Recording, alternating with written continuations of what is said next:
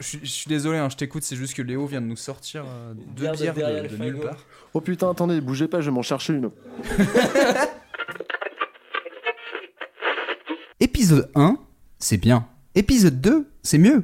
La Tartime est à nouveau réunie pour vous raconter le joyeux monde de la musique. Tous les mois, on choisit un thème et ensuite chaque cuisinier fait sa recette qu'il vient nous présenter. Pas de limite de style, d'époque, de choix d'écriture. Du moment que c'est sonore et factuel, la cuisine sera heureuse. Si on réunit la copine de Tarzan et le grand-père de Morty, ça donne quoi?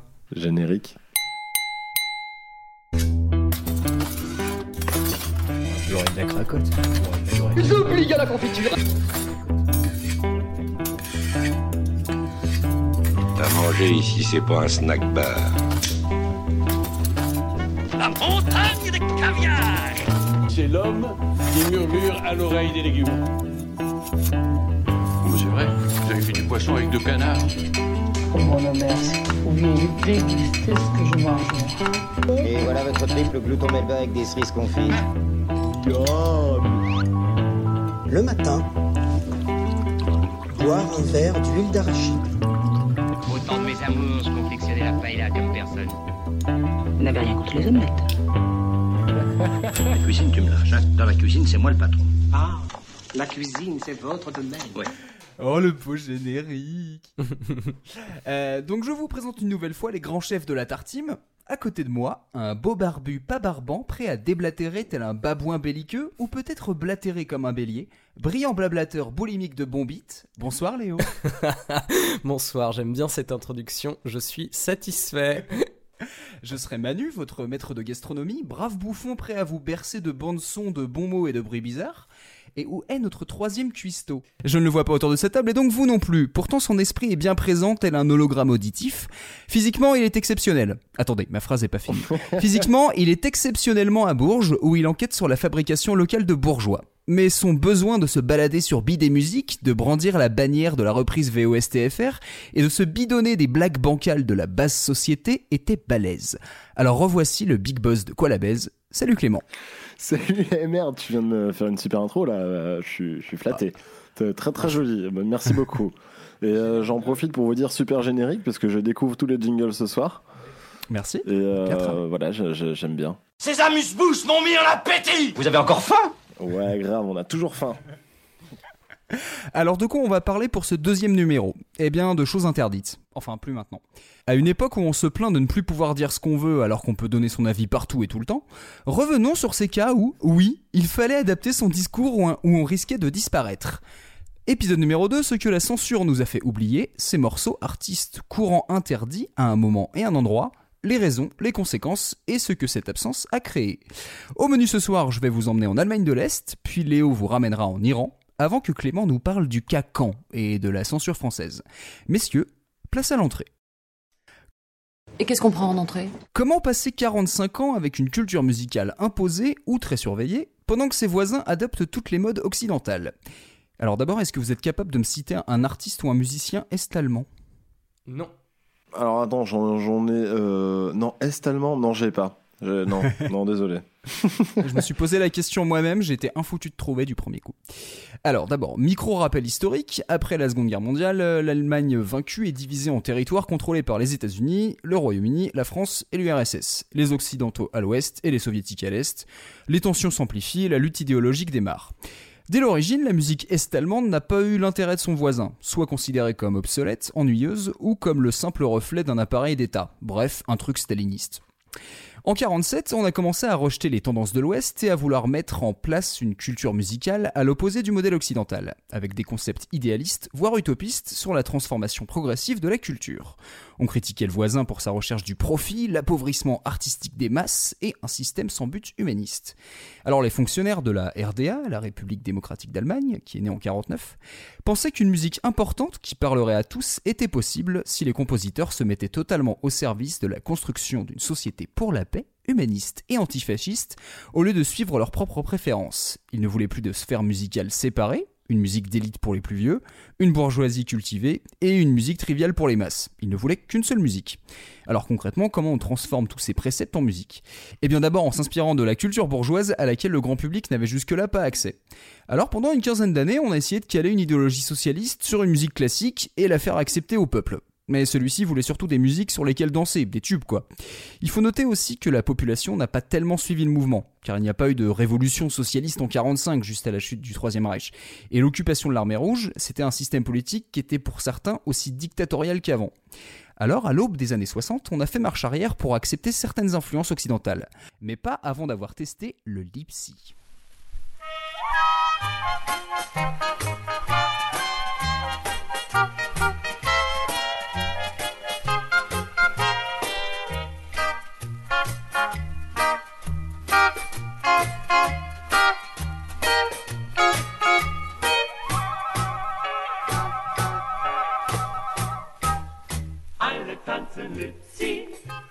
Donc le lipsy c'est une danse euh, créée de toutes pièces, un mélange de valse et de mouvements plus contemporains. Alors vous me direz bah c'est bien mais on voit rien. Alors déjà la musique en elle-même devrait un peu vous inspirer. Imaginez danser là-dessus, un truc bien plampant pour les grands-parents quoi. Euh, alors je mettrai une vidéo en plus pour les auditeurs musette. pour qu'ils voient à peu près à quoi ressemble, mais c'est très très statique, c'est même plutôt gênant. Alors, de son côté, euh, je voulais quand même vous parler du jazz, parce que c'est un cas un peu particulier. Le jazz a eu bien du mal à se faire une place en Allemagne de l'Est. Euh, qui s'était jugé comme un moyen par lequel le poison barbare de l'américanisme menace de contrôler l'esprit des travailleurs. En étant sans cesse considéré anormal et exotique, il en est pourtant devenu authentique. Le jazz, qui était apparu en Allemagne dans les années 20 et qui a été adapté dans de nombreux pays, avait été banni par les nazis et allait rapidement être condamné par les soviétiques. Alors de petites communautés de fans, qui ont redécouvert brièvement le genre à la libération, se sont formées pour écouter clandestinement les programmes de jazz de la radio de l'Ouest. Une scène européenne s'est développée à l'aube des années 60, inspirée par le mouvement free jazz. C'est une musique basée sur l'improvisation, la liberté de préfère... Pardon. Une musique basée sur l'improvisation, la liberté de performance sur des instruments parfois inhabituels, qui attirait une jeunesse rebelle, et ça, bah ça plaisait pas aux autorités. Mais comment encadrer une musique abstraite, indéfinissable? En quoi un fa dièse est capitaliste ou communiste Alors le jazz, il a pu se faire une place, une petite place dans la société, sous surveillance, mais bien vivant. Et puis le style était aussi une expression des minorités discriminées. Il avait cette dimension sociale qui allait forcément finir par convaincre le parti, qui avait là aussi un bon moyen de juger la bourgeoisie américaine. Alors je vous propose d'écouter un extrait d'un album de jazz de 1963 du Rolf Kuhn Quartet.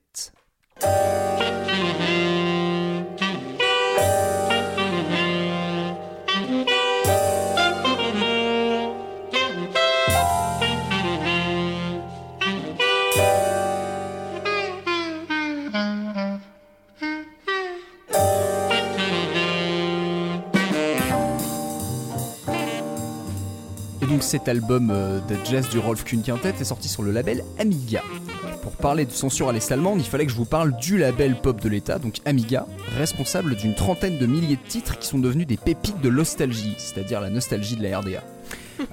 Alors, il faut savoir que donc après la guerre, Monsieur Ernst Busch a créé sur les ruines de l'industrie musicale l'unique pourvoyeur de disques du pays, Lied der Zeit, soit en français la chanson de l'époque, qui s'est ensuite fait nationaliser en 55 pour devenir VEB Deutsche Schallplatten ou euh, German Records, donc les enregistrements allemands si vous préférez. Au sein de ce monopole, le label Amiga va gérer la distribution de jazz, de folk, de pop, de rock ou encore de Schlager, un style né en contraste du rock and roll dans les années 50. Ça par exemple.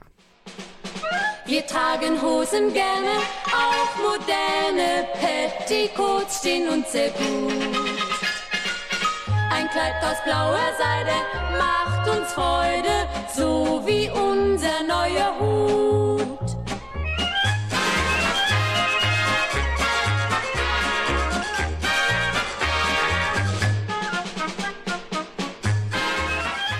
Est-ce que vous aimez le Schlager? Ça vous, ça vous inspire?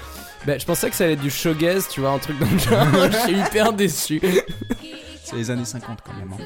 Donc oui, c'est léger, c'est romantique, c'est même un peu sirupeux. Donc un seul label d'État encadre la production est-allemande, et comme je vous l'expliquais tout à l'heure, la musique locale se rapproche de plus en plus du son de l'Ouest. Alors comment on gère ça? Je vais vous citer l'auteur James Sigler euh, qui parlait justement du contexte du début des années 70, ce qu'on appelle la période de détente entre euh, le- les USA et l'URSS. Elle a été marquée par la sortie à l'Est d'un ensemble d'artistes occidentaux comme les Beatles ou Bob Dylan et des groupes de rock locaux comme The Klaus Tremf Combo ou Deep Poodies sur le label Amiga. Le Parti socialiste d'Allemagne encourageait activement les musiciens, du moment qu'ils étaient prêts à suivre la ligne du parti, ce qu'on a surveillé via un permis de se produire en public.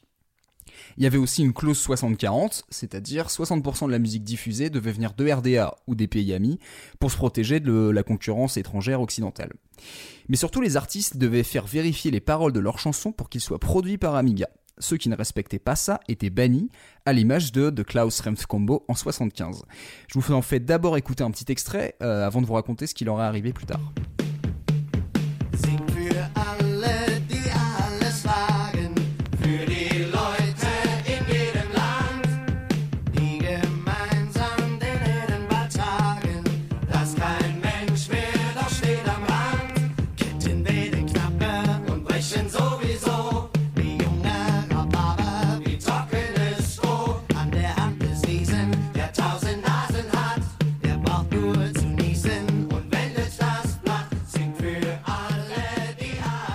Quelle année ça tu Euh, ça, ça date du début des années 70, si je dis pas de bêtises. C'est genre 73, hein, quelque chose. Faut que je vérifie, mais je crois que l'année c'est ça. Euh, donc d'abord, je donne un petit coup, un petit coup d'œil sur, sur le texte quand même.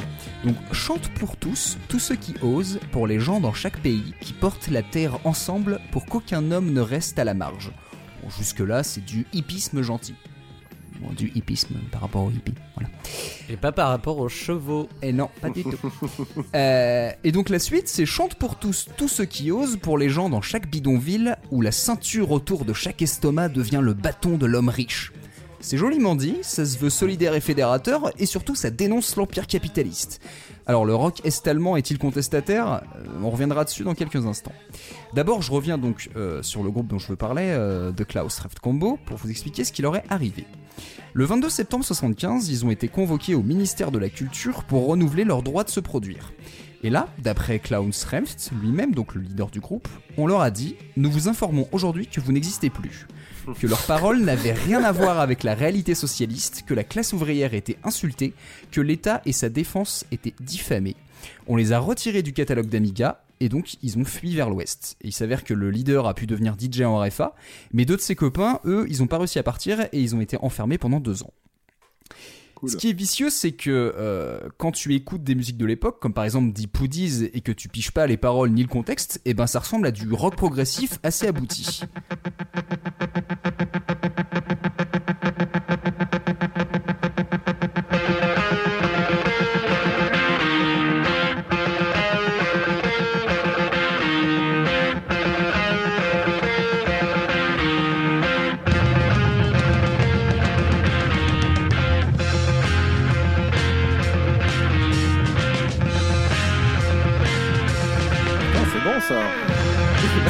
Exactement ce que je suis en train de penser.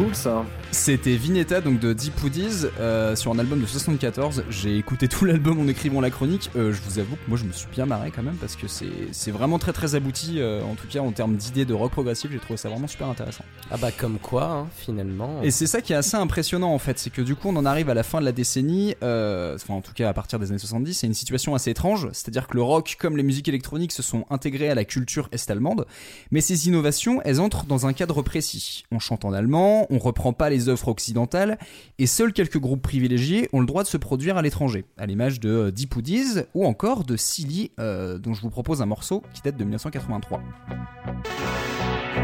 Mitten in der City, zwischen Staub und Straßenlärm,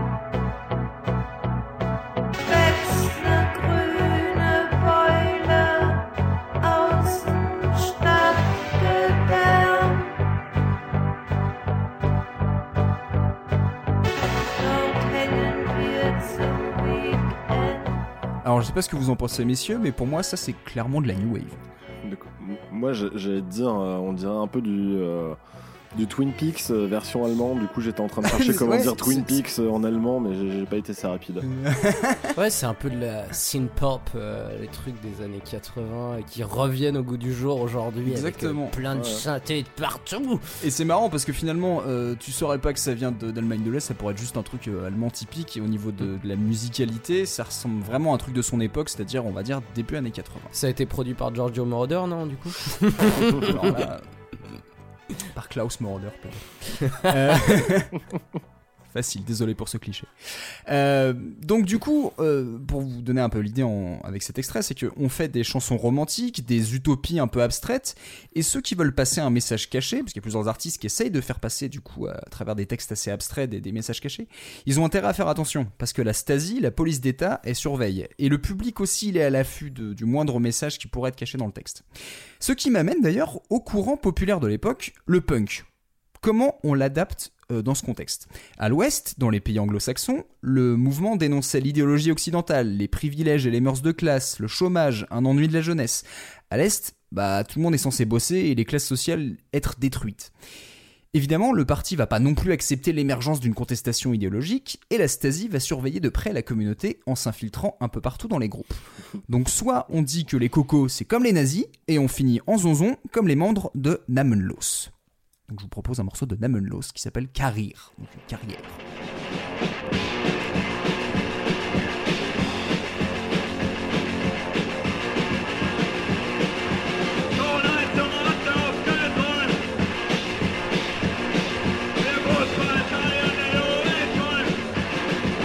On sent le bon enregistrement studio. hein.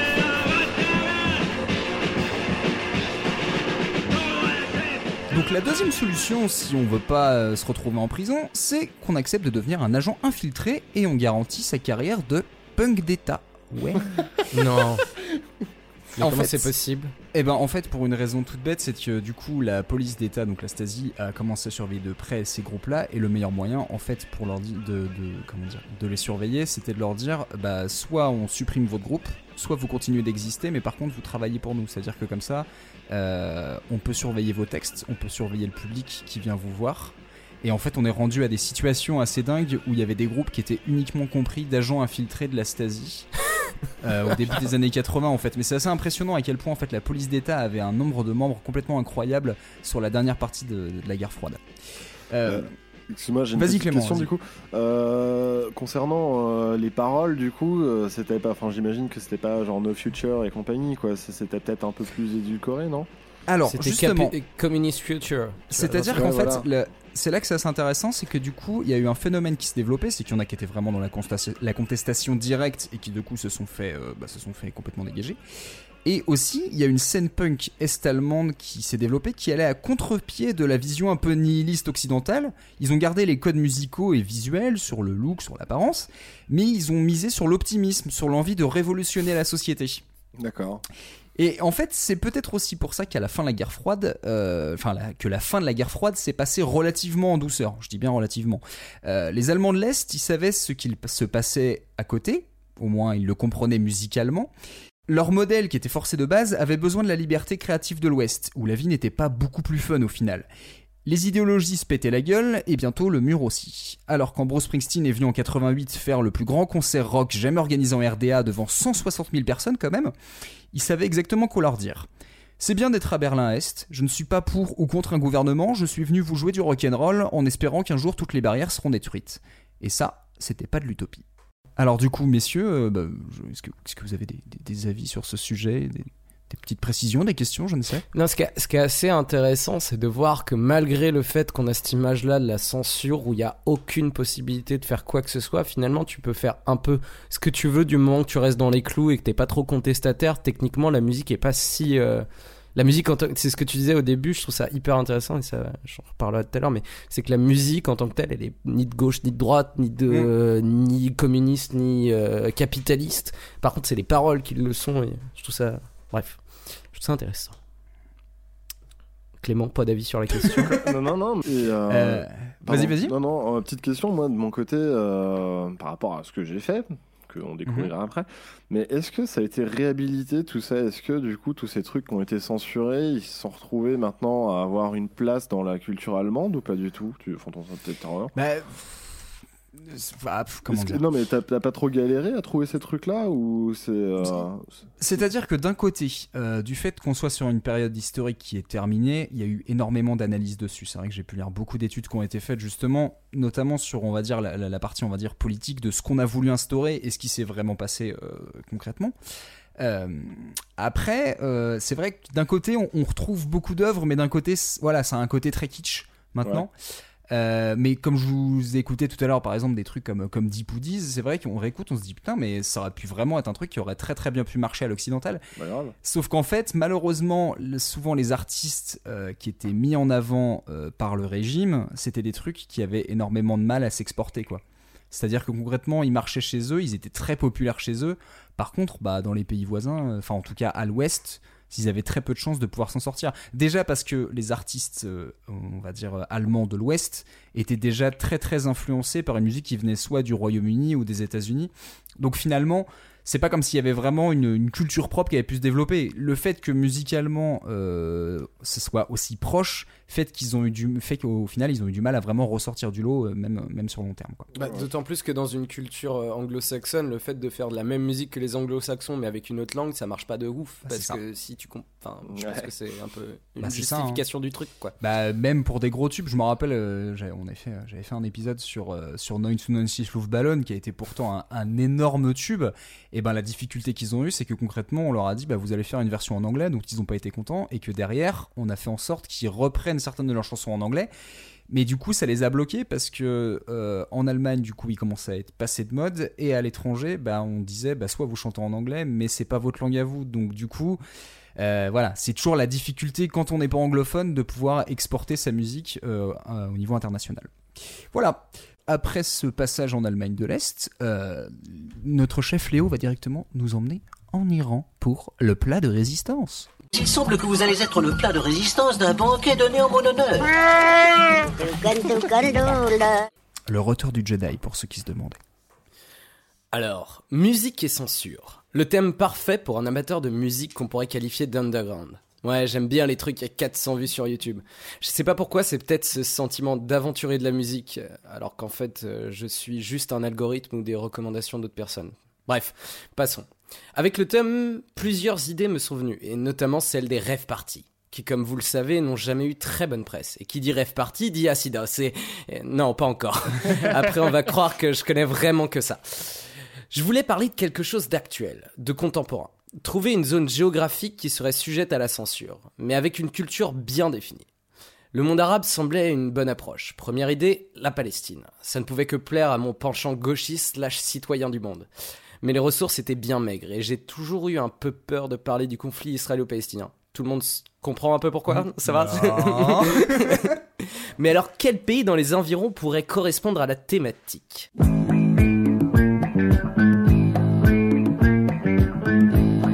Je me suis rappelé d'un film. Un film dans lequel des jeunes essaient de monter un groupe de rock, malgré la censure de leur pays. No One Knows About Persian Cat. Ou en français, Les chats persans. Donc aujourd'hui, direction l'Iran. Je m'excuse d'avance pour les approximations éventuelles ou autres contressences de ce qui va suivre. J'essaie d'être le plus exhaustif possible, mais c'est compliqué de résumer une culture entière et la politique d'un pays en une dizaine de minutes. Non, c'est pas possible. Donc, l'Iran ou la Perse est un pays qui est à la croisée de l'Afrique, de l'Asie et de l'Europe, proche de l'Inde mais également des Balkans. Donc déjà, on a des petits indices au niveau musicaux. C'est un des berceaux des premières civilisations. La Perse a connu des heures de gloire durant son histoire, mais aussi des échecs. À la fois conquérant et conquis, la Perse a gardé une identité forte et une culture à part entière. Elle est associée au monde arabe mais n'en fait pas vraiment partie. L'islam est effectivement sa religion majoritaire, mais les Perses ont gardé leurs traditions qui ont d'ailleurs influencé le monde arabe dans sa globalité. Petite parenthèse, c'est le chiisme qui est majoritaire alors que dans la majorité des pays arabes, c'est le sunnisme. Je vais pas résumer 1500 ans d'histoire, alors on va faire un petit saut dans le temps jusque dans les années 70. La, la dictature du Shah, écrit S-H-A-A, et non pas chat comme le... Voilà, merci. C'est bon, on a tous fait la blague. Ouais, c'est bon. Merci. Comment c'est- donc la dictature du chat écrit, non je rigole, euh, commence à voir émerger les révoltes, des révoltes dès 1963. Pour y répondre, le chef suprême commence à ouvrir son pays au monde au début des années 70. C'est un vent de liberté qui souffle sur les rangs et Téhéran. Et, sur le, et Téhéran redevient ou devient, en fonction du point de vue, une ville vraiment importante dans le monde. Mais 1979, la révolution. Khomeini prend le pouvoir. Malgré une révolution qui semblait être laïque et démocratique, l'Iran devient la République islamique d'Iran et la charia est appliquée. La charia, c'est pas hyper cool niveau euh, liberté. On va juste faire, je vais juste faire une petite liste non exhaustive des choses qui sont interdites. Montrer de l'affection en public, danser ou s'exprimer sur de la musique, Euh, utiliser des drogues, l'alcool en fait partie, porter des vêtements inappropriés qui laisseraient entrevoir les formes du corps, même chez les hommes, jouer de la musique sans autorisation, les rassemblements mixtes, et il faut une autorisation pour diffuser n'importe quel média. C'est pas exhaustif, mais c'est déjà pas mal pour comprendre euh, tout le rapport à la musique. Bon, il semble que ces interdits soient plus ou moins appliqués depuis quelques années. J'ai pu tomber sur quelques blogs qui expliquaient que c'était plutôt simple de trouver des bars clandestins à Téhéran ou des jeunes femmes prêter, des rassemblements mixtes. Cependant, faut quand même nuancer, cela reste dans l'ombre des portes fermées la plupart du temps. La musique n'a pas une très bonne image dans la région musulmane également, rapport aux femmes, blasphème, tout ça, tout ça, quoi. Bon, bref, falloir que je parle du sujet, donc la musique. Oui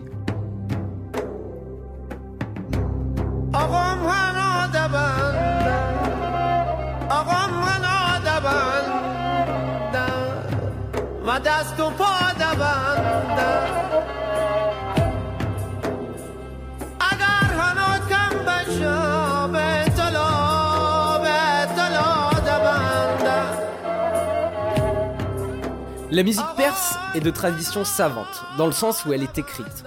En Iran, la branche de la musicologie des mathématiques est une véritable science. Globalement, la musique y est très importante et vieille comme la Perse. Et avec une musique classique euh, développée, euh, beaucoup de courants et euh, beaucoup de, compositeurs. On refait un saut dans le temps dans les années 70, vous l'avez compris. Donc avec l'ouverture au monde, une scène pop, funk, rock s'est développée en Iran. Elle a été assez influente et malgré le fait qu'elle copie, entre guillemets, le- les, les influences occidentales, elle se démarque avec une véritable touche iranienne. Et euh, on peut notamment citer Gougouche en 1975.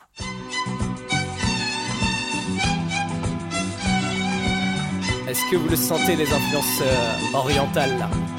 Les violons. Les violons, ça fait tellement Inde. Si, c'est ce petit move là du tintin, tintin. Ouais. Donc, Gougouche a dû quitter l'Iran en 1975. Ouais, mais son nom est assez particulier. Euh, et elle a dû quitter l'Iran en 1979, pardon. Euh, D'ailleurs, elle est toujours exilée aux États-Unis. Il est toujours impensable pour une femme de se produire devant une assemblée constituée d'hommes.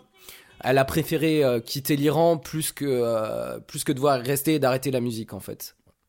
Euh, juste, euh, je disais, à partir de la révolution iranienne en 1979, euh, entre euh, jusque dans les années 2000, euh, on ne peut trouver que très très très peu de traces de, euh, de musique produite. Euh, j'ai juste prends, je prends toujours Discog comme exemple. Euh, juste, il y a 14 références dans- entre les années 80 et 90 en Iran. Donc, même s'il y en a pas énormément dans les autres périodes, 14 c'est vraiment très très peu.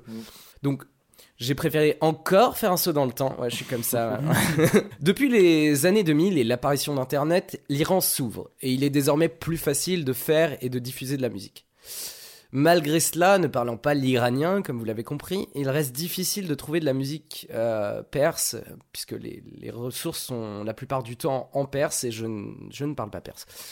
Donc pour cette chronique, je voulais principalement parler de musique électronique et des soirées qui découlent souvent de ce style musical. Donc je suis tombé sur un autre film documentaire sur la musique iranienne, Raving Iron. Très mal prononcé, on dirait que je dis autre chose. Ce dernier parle d'un duo de house, Blade and Beard, qui veulent diffuser leur musique en Iran en 2015. On y suit leur pérégrination à travers la bureaucratie perse et les soirées illégales. Le film est réalisé par Suzanne, Suzanne Regina Meurs, une Allemande. Comme quoi on retrouve les Allemands un peu partout. Il a beaucoup de défauts, dont celui de dramatiser un peu la situation à travers une vision très occidentale de la musique dramatique, des fondus au noir euh, et toutes ces choses-là. Et justement, cette critique-là, je la retrouve dans, chez, un, chez un producteur euh, iranien qui s'appelle Madiar. Euh, notamment, il parle de cette scène un peu surréaliste où les protagonistes euh, vont dans le, au ministère de la Culture pour essayer de pouvoir vendre et autoriser leur album. Ma- Madiar parle du fait que aucune personne ne fait ça aujourd'hui, c'est-à-dire que tout le monde utilise les réseaux qui sont Internet. Ils savent pertinemment que leurs musiques ne seront pas acceptées par le gouvernement. Ils essayent même pas. Ils diffusent sur Internet et ils font sur des biais détournés. euh, voilà.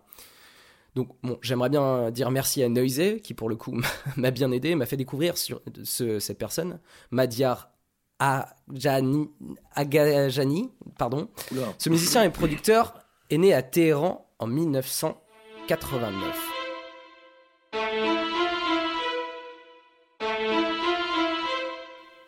Ayant une formation de musicien classique, impliqué dans la scène grave de Téhéran, vers 14 ans, il commence à produire des instrumentaux pour de nombreux rappeurs. Selon ses mots, il essaie de faire du hip-hop avec des instruments iraniens et pas une copie américaine. En 2006, il produit l'album de Ikas, Jengala Asphalt, la jungle d'asphalte. Les paroles y sont plutôt explicites et revendicatives.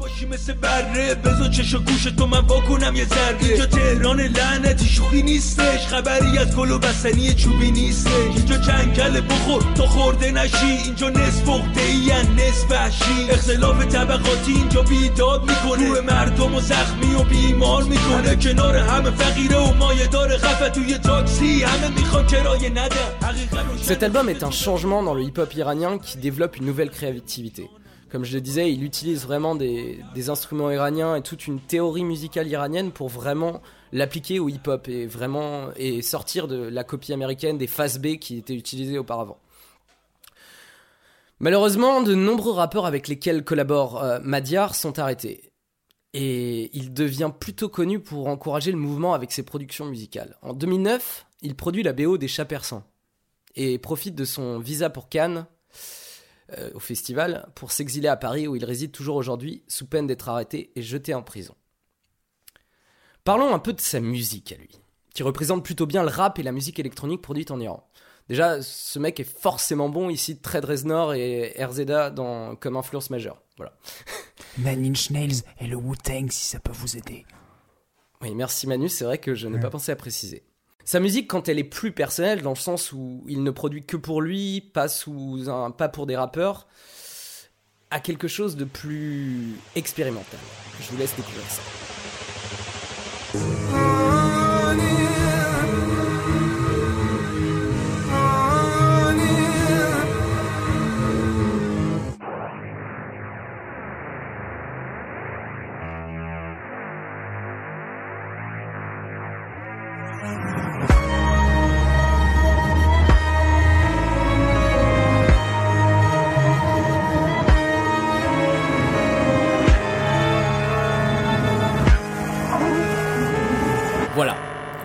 Que c'était plus expérimental, ça l'est. Ouais, Il y a un travail au niveau de la Sony qui est impressionnant en termes d'ambiance générale en fait. Ouais, ça c'est dû à un synthétiseur euh, granulaire qui Oh. est un, un instrument très euh, juste informatique, vraiment. Je vais pas parler de ça parce que c'est un peu compliqué, bref. Euh, donc ouais, c'est cette euh, musique qui s'appelle Money Money, euh, tirée de son album Seized, euh, que je vous laisse aller découvrir sur euh, SoundCloud, qui est qui est vraiment très très bien, qui tire vraiment une musique expérimentale avec beaucoup d'électronique, une manière de faire très très particulière et très liée à justement à l'outil informatique, mais qui tire justement ces, ces sonorités des instruments traditionnels iraniens avec une connaissance accrue de la musique et des changements de temporalité, enfin de tempo, de choses comme ça. La musique iranienne électronique en tout cas ressemble, enfin ce que j'en ai découvert ressemble plus à ça. Euh, D'autres musiciens qui sont toujours eux à Téhéran et continuent de produire plus ou moins librement font une musique qui justement est très proche et quoique moins proche de la musique iranienne mais très électronique. Donc je vous laisse découvrir euh, Sot par exemple.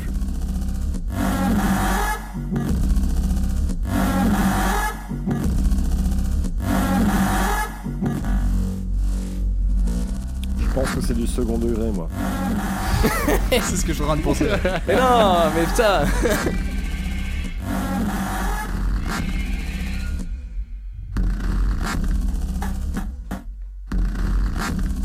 Bon bref, vous avez compris l'idée.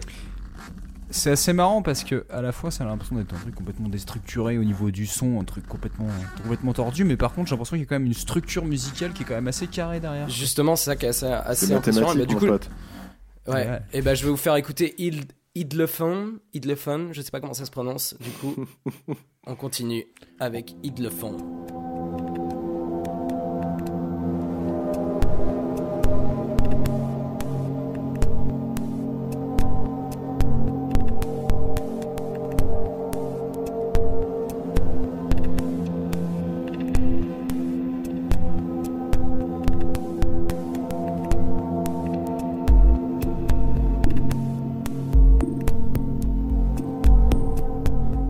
On n'est même plus dans de la musique expérimentale, on est vraiment dans de l'ambiante, là, clairement, pur et dur. Donc, c'est vraiment quelque chose. La plupart des musiques électroniques ou des musiciens, en tout cas électroniques, euh, qui, qui- qui touchent à l'électronique iranien, que j'ai pu entendre, sont très expérimentaux, euh, avec beaucoup d'ambiance, beaucoup de, de, de breaks, de choses très particulières. À ça, j'ai deux théories qui me viennent. Alors déjà la première c'est que comme a dit Manu, la musique elle est pas elle est pas genrée, la musique elle est pas elle est ni de gauche ni de droite. Donc la musique abstraite ne peut pas être considérée comme subversive puisqu'elle n'émet pas de propos explicites et qu'elle n'est donc pas revendicative et donc qu'elle ne parvient plus facilement à contourner la censure ou, ou en tout cas ne passer à- enfin ne pas être censurée. La deuxième, c'est aussi ce que relevait Manu, c'est que l'Iran, elle a une tradition musicale théorique très importante et la plupart des musiciens sont passés par des, par justement des, biais euh, euh, traditionnels. Donc ils ont pu, euh, ils ont pu devenir musiciens et auditeurs expérimentés qui apprécient justement une musique très savante, très théorique et toutes ces choses-là. Donc, on peut émettre l'hypothèse que c'est aussi ce biais qui fait que les musiciens iraniens sont... vont se tourner vers de l'expérimental. Et vraiment, je n'ai trouvé quasiment que ça. Excepté certains musiciens qui ne sont plus en Iran et qui du coup sont peut-être complètement absorbés par, euh, par plutôt la musique occidentale, entre guillemets. Après, ces deux théories, ce sont des théories, ce n'est absolument pas de la science infuse. Aujourd'hui, grâce à Internet et un gouvernement un peu plus ouvert, mettons des guillemets un, un peu plus ouvert, il est plus facile de faire, d'écouter ou de vivre la musique. Mais la censure est bien présente. Pas de mort, mais beaucoup d'interdictions et quelques passages en prison. Ce qu'on peut dire en tout cas, c'est que malgré la dictature, on ne peut pas effacer une tradition musicale millénaire et des gens qui ont envie de s'exprimer en musique. Très bien. Merci Léo. Mais vous avez tout à fait raison, monsieur Léo. Mais oui C'est un, un point que je trouve assez intéressant d'ailleurs, c'est euh, cette tendance qu'on a des fois à imaginer sous prétexte qu'on est dans un, un régime totalitaire, à s'imaginer que justement ça représente toute la culture d'un pays et on a tendance à oublier que finalement il y a des traditions derrière qui sont assez fortes pour pouvoir durer dans le temps et que du coup au niveau artistique c'est quelque chose qui sera jamais complètement détruit en fait. Après, il y, a un- il y y a un truc à souligner, c'est que malgré le fait que, euh, que tout ça n'est pas détruit, que euh, la, la tradition peut toujours s'exprimer, il y a toujours un souci euh, de l'ordre de euh, les femmes ne peuvent pas chanter devant des hommes et Mmh, toutes ces choses-là. Alors que dans la musique iranienne, il y a beaucoup de chants, beaucoup de chants de femmes, de choses comme ça. Donc elles ne peuvent plus chanter, entre autres Gougouche, j'ai envie de répéter ce nom, ne peut plus retourner en Iran alors qu'elle n'est pas fondamentalement interdite de territoire, mais c'est juste qu'elle ne peut plus vivre de sa musique. Et, Ouais. euh, et c'est des choses que, que les gens pensent impensables. Alors qu'il est, par contre, Madiar est complètement, euh, est complètement banni de son pays parce que euh, il a vraiment influencé beaucoup de rappeurs. Donc en fait, sa musique, elle est aussi très associée au hip-hop qui est revendicatif, Ouais. ce qui pose plus de questions. À la limite, si c'était plus, euh, plus la musique, c'est moins gênant. Encore que, il associe beaucoup justement des instruments traditionnels avec une musique subversive de, euh, d'Occident, de, de salauds de capitalistes, ce qui fait que ça pose euh, des problèmes pour lui aussi, quoi. T'avais autre chose à ajouter ou- Ouais, aussi le fait que euh, je me suis engouffré dans ce, dans ce thème euh, tout en ne sachant absolument pas parler le perse. Et c'est vrai que j'aurais pu avoir des traces de toute la tradition musicale iranienne, mais vu que, je- vu que vraiment c'est introuvable et puis c'est pas très documenté en fait Ouais. Finalement c'est assez c'est assez dramatique que ça soit pas documenté par euh, même par des, enfin, des, des anglophones, entre guillemets, enfin, avec tout le, Ouais. tout le bagage culturel que, qu'apporte la Perse, c'est pas tant documenté que ça, et je trouve ça assez dramatique. Parce que ça n'a peut-être pas été colonisé aussi très facilement. Ça a été C'est peu- possible, ouais. En tout cas, euh, merci Léo, parce que moi j'ai bien kiffé les sons que tu nous as mis. Ouais, De- Madia- de mon Madiar et Ishka- De l'autre côté de la scène. Euh. Non, non, j'ai bien kiffé, ça m'a bien fait voyager. J'ai bien envie de me projeter un peu, euh, enfin, me projeter, de, de me lancer un peu dans ce genre de musique, parce que c'est vrai qu'il y a des trucs hyper intéressants que, Mm. qui sont euh, vraiment. euh, Enfin, non, non, j'ai bien aimé, voilà. Donc, merci. Et euh, ouais, dans ce cas-là, euh, allez voir le, le- justement le SoundCloud de Madiar, ce qui Ah, s'écrit mais j'ai noté son nom, je prends des notes en même temps. Donc, euh, Ouais, mais du coup, je vais le dire pour les auditeurs, ça s'écrit M-A-H-D-Y-A-R. voilà. Justement, c'est pour ça que j'y pensais. Je me suis dit. M-A-D-I-A-R, comme je l'avais fait la première fois, et après j'ai corrigé. Voilà. Tout à fait. Voilà. Mais on vous fera une liste euh, dans tous les cas pour, euh, On pour fera la petite- on fera une liste un peu YouTube. avec, avec plein de liens et tout parce que Léo a fait l'effort d'essayer de prononcer les noms et ça je trouve ça assez Oui, fort. parce que d'ailleurs, ce bravo. n'est pas facile. hein. Et euh, donc voilà. Alors messieurs, après cette jolie chronique de Léon, on se retrouve pour un petit jeu, en l'occurrence un nouveau morceau de second degré ou pas, version au morceau censuré. Jingle Jingle. Cet homme est incapable de faire la différence entre une seule meunière et une potée auvergnate. entre un grand Bordeaux et un petit cidre. Ah, l'aile ou la cuisse. Euh, Euh. c'est- bien parce que tous les podcasts euh, de cuisine vont nous jalouser tout, euh, tout le Exactement. J'espère. Second degré ou pas, euh, spécial morceau censuré. Donc pourquoi et comment ce morceau a été censuré Donc je vous ai fait un petit questionnaire à choix multiples. Alors, on a les cas classiques de promotion de la drogue, du sexe, de la violence ou du non-respect des institutions politiques, bref, des questions de valeur morale qui ont plus ou moins bien vieilli. Mais là, je vous fais une sélection d'interdictions qui sont pas banales. Donc j'ai trois extraits à vous proposer, et pour chaque, euh, chaque extrait, trois, trois propositions différentes. Donc on commence par le premier.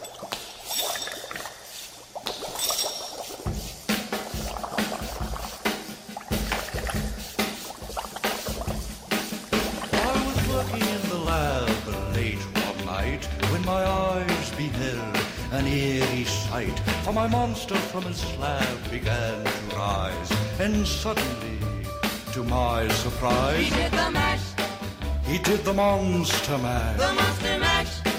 It was a graveyard. Euh, il smash. s'agissait de, de Monster Mash de Bobby Pickett. Euh, alors, justement, cette chanson a été censurée. Alors, quand je dis censurée, ça veut pas forcément qu'elle a été interdite d'écoute partout et tout, mais en tout cas, elle a été en partie censurée euh, dans certains pays, par exemple. Euh, donc, pourquoi cette chanson a été censurée? Proposition numéro 1, elle parodiait ouvertement d'autres danses à la mode, ce qui fut jugé comme une provocation en 1962. L'auteur Bobby Pickett était un ancien soldat de l'armée américaine qui ne voulait pas, euh, enfin l'armée ne voulait pas d'une telle publicité et elle a poussé des antennes locales à ne pas diffuser cette chanson. Ou alors la BBC a estimé que Monster Mash, qui s'inspirait des codes des films d'horreur, comme vous avez pu l'entendre, était une chanson bien trop morbide. Alors, un, deux ou trois. Alors moi déjà la question que je me pose c'est putain tu les as trouvées où tes autres idées? Tu vas voir. Est-ce que ce serait pas les trois? Elles sont Non, toutes- alors. Non, non, c'est pas les trois. Tout ce que je peux vous dire, c'est que pour chaque proposition, je me suis inspiré d'un fait euh, bien existant. J'ai pas mitonné, mais par contre, il y a une vraie raison parmi les trois pour laquelle cette chanson a été censurée. Il n'y a pas de double proposition, hein, c'est, euh, enfin, de, pas de double réponse. Ouais, euh, on, on, on badine pas. Moi je dis la 2. Allez. moi, moi, je dis la 3, moi le- la BBC. moi. Alors, justement. Donc, c'était la réponse numéro 3. Boum Donc, la- ouais, la BBC, alors c'est est, assez marrant parce que. C'est- Euh, justement, ouais, la BBC, c'est super intéressant à regarder parce qu'il y a eu plein de, listes qui ont pu être faites. Regardez, hein, j'ai regardé un peu en détail toutes les raisons pour lesquelles la BBC a pu euh, censurer certains morceaux. Et donc, euh, pour ce morceau qui a pourtant été un tube donc au début des années 60, qui est un truc très léger, euh, c'est justement toute cette esthétique de film d'horreur avec euh, notamment dans les paroles, il parle de graveyard smash, donc comme si on disait un peu euh, vulgairement la fête au cimetière, quoi. Et du coup, toute cette ambiance a pas plu à la BBC qui a préféré donc censurer cette chanson qu'elle a jugée bien trop morbide. Bien. Euh, deuxième extrait que je vous propose. Once in a while, maybe you will feel the urge to break international copyright law by downloading MP3s from file sharing sites like Morpheus or Grokster or LimeWire or Kazaa. In your heart, you know the guilt would drive you mad, and the shame would leave a permanent scar.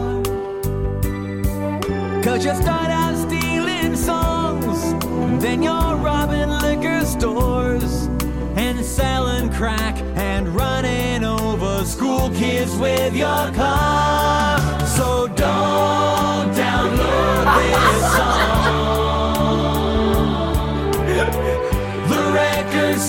Belong.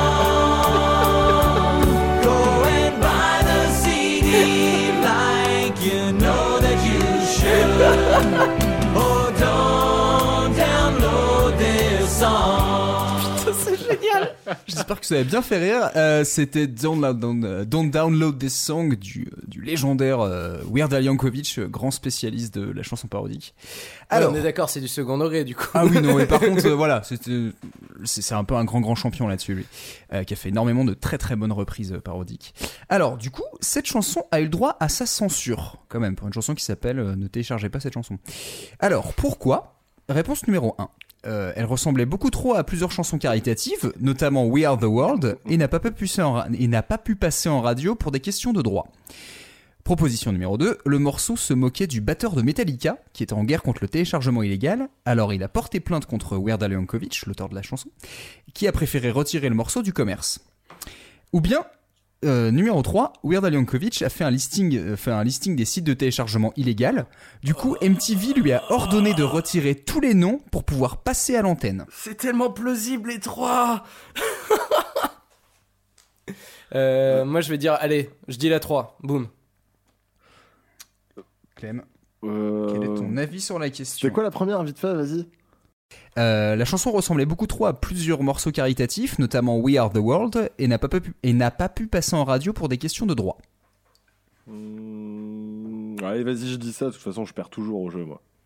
Mais la 2 elle est tellement plausible, je suis sûr que c'est la Et 2. la 2, c'est South la 3. Park. Bah, c'est- ouais, c'est-à-dire qu'en même temps, euh, Non, non, mais il y a un de épisode de il s'est Park fait beaucoup d'ennemis. donc- la bonne réponse était la 3. Ah Euh, donc Don't Download. Encore moi. Ouais, ouais. Je commence à faire per- exprès de perdre maintenant. Mais là, en même temps, c'est un peu au pif. Euh, donc, Don't Non, Download This Song, c'était- euh, qui donc littéralement ne télécharge pas cette chanson, est une parodie du légendaire euh, Weird Al Yankovic, qui se moque des artistes millionnaires en guerre contre les gens qui téléchargent illégalement leurs morceaux. Alors, dans le texte, il explique à un enfant qu'après le téléchargement, il ira braquer un liquor store, donc un magasin d'alcool. Il vendra du crack et il roulera sur des gosses avec sa voiture. Il dit aussi qu'il faut avoir pitié des pauvres artistes qui pourront plus payer des Hummers en or et des piscines en diamant. Mais surtout, il cite Morpheus, Grokster, LimeWire et Casa. Ça rappellera peut-être des souvenirs à certains.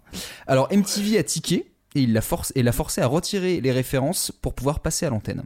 Alors qu'en soi, euh, on pourrait dire que Weird Al Yankovic, il dit jamais s'il est pour ou il est contre le téléchargement et il a même reconnu en interview être un peu tiraillé par la question. Mais MTV a pas cherché l'humour là-dedans, donc du coup, ce qu'il a fait, c'est qu'il a fait sa propre version à la chaîne musicale que je vous laisse euh, écouter. Il y a un petit extrait.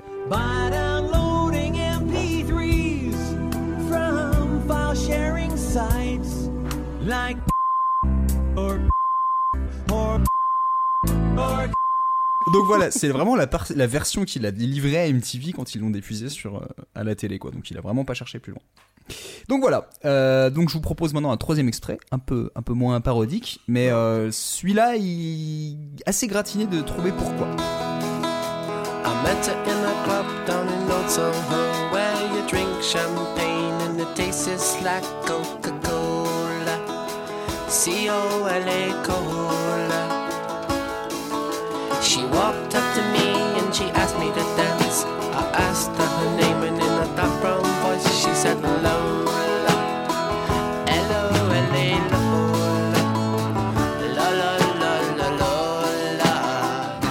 Alors, c'était euh, une chanson assez connue parce que c'est euh, Lola de The Kings. Euh, ça date de 70, si je dis pas de bêtises. Bien Euh, cool. euh, bon, c'est les Kings, hein, c'est souvent cool. Euh, donc voilà, pourquoi cette chanson a été censurée? Euh, réponse numéro 1, on y sous-entend que le chanteur danse et boit avec un travesti. Réponse numéro 2, on fait de la pub pour une boisson. Réponse numéro 3, le morceau a servi pour la bande originale d'un film qui parle d'une grève de pénis.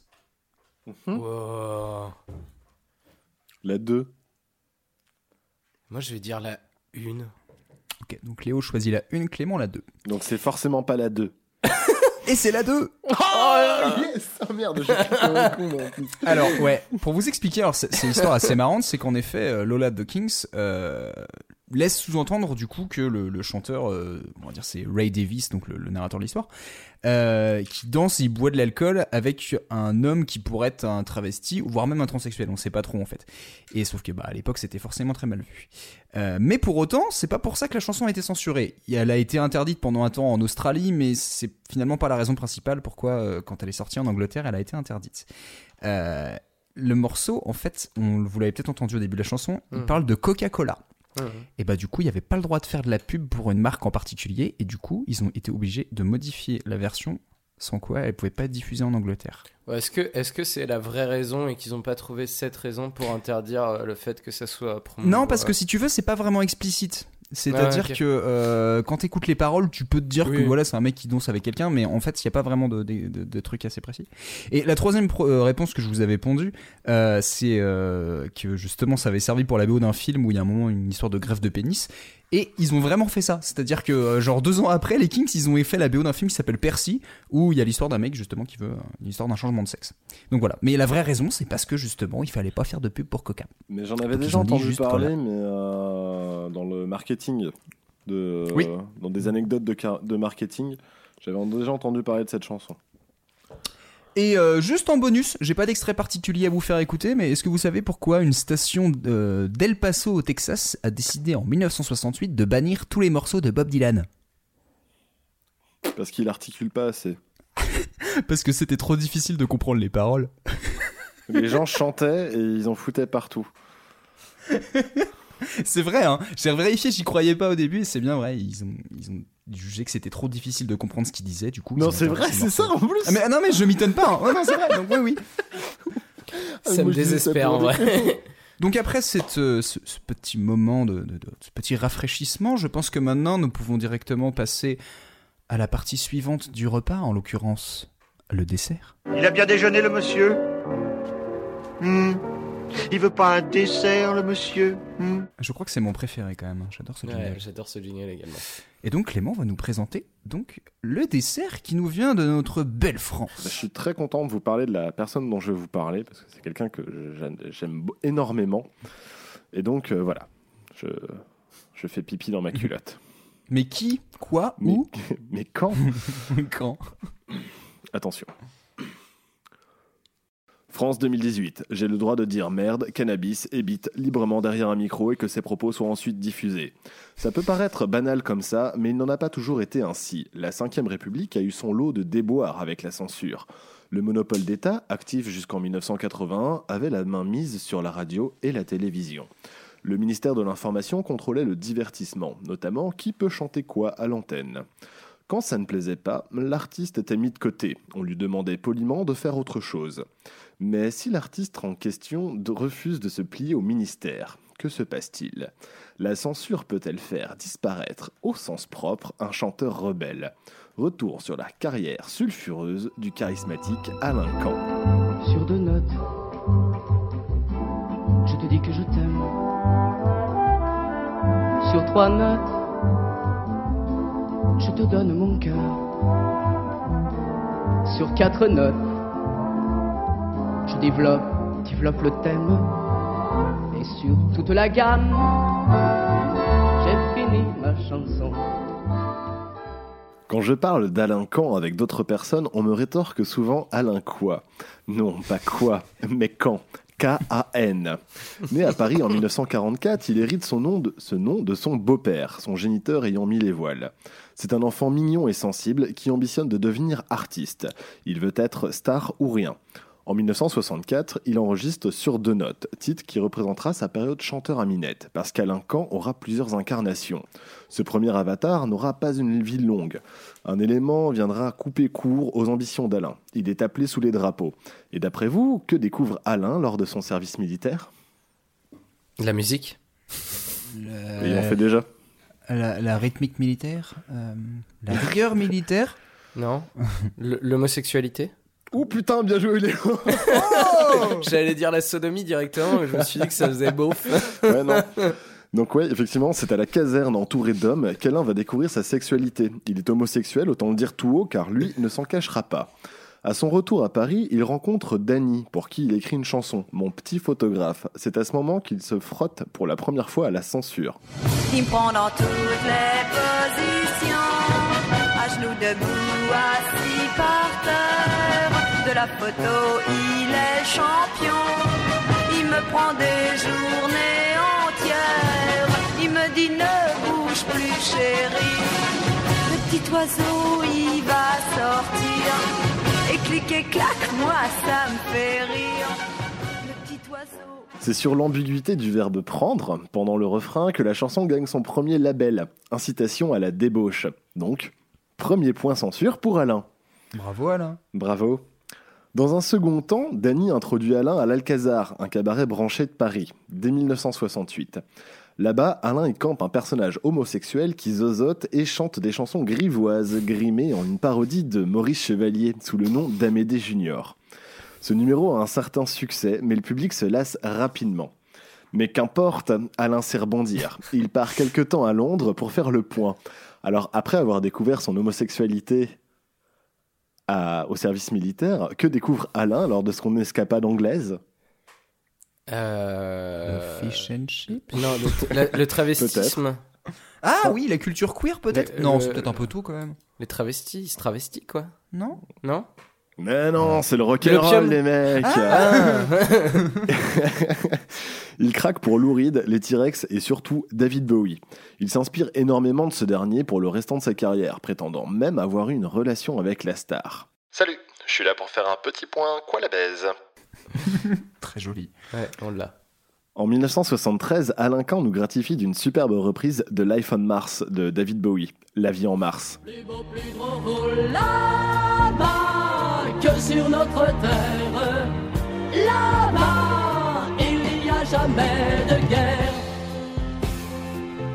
Les enfants vivent nus, c'est la vie en Je-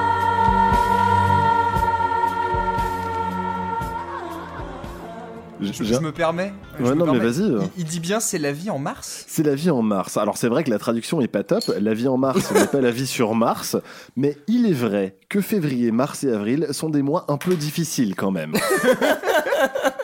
bon allez, c'est tout pour le point quoi la baise. J'y vais. Salut Soliloque Ouais, et big up à nous. Bon bah merci d'être passé. Hein. La synchro est parfaite. hein. J'ai fait juste ma punchline pile quand il a fini. Juste parfait. Après plusieurs titres, Alain sort son premier album en 1975 et Gary Cooper s'en alla dans le désert, sorti chez Motors. À la production, on retrouve l'un de ses amis, Laurent Thibault, bassiste fondateur de Magma, ce qui n'est pas rien. Sérieux L'album est jugé scandaleux et sera censuré pour incitation à la débauche et à l'homosexualité, notamment à cause du titre Nadine, Jimmy et moi narrant un plan à trois.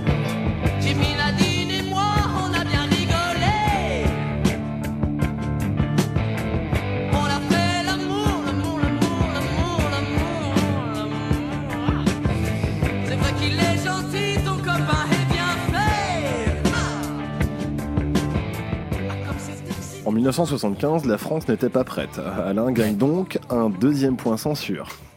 Oh. Donc premier album censuré. hein. Ah, Mais le ce n'est premier pas album dans, son- dans, dans son entier? Alors euh, ouais, parce qu'en fait, euh, il prenait pas le temps de retirer le titre. Et euh, ouais, ouais. Ok. Donc du coup, l'album, euh, l'album, parce qu'en fait, il a fait quelques singles à côté qui étaient pas forcément censurés, mais euh, l'album, donc euh, Et Gary Cooper s'en alla dans le désert, a été entièrement censuré. D'accord. D'accord. Mais ce n'est pas grave. Alain de la ressource et sort un second album en 1976. Mais cette censure commence à le ronger et il n'est pas prêt à faire des concessions. L'album s'intitule Heureusement qu'en France on ne se drogue pas, toujours avec Laurent Thibault aux arrangements.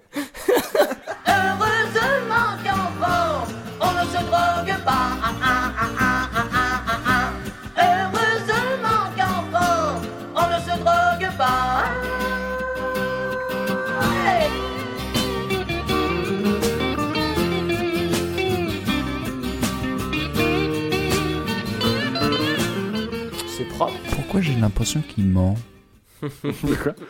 C'est ironique. Ah Le ton est provoquant. Les textes abordent l'amour, l'homosexualité et les drogues avec ironie et excentricité. Parfois même en mixant plusieurs thèmes.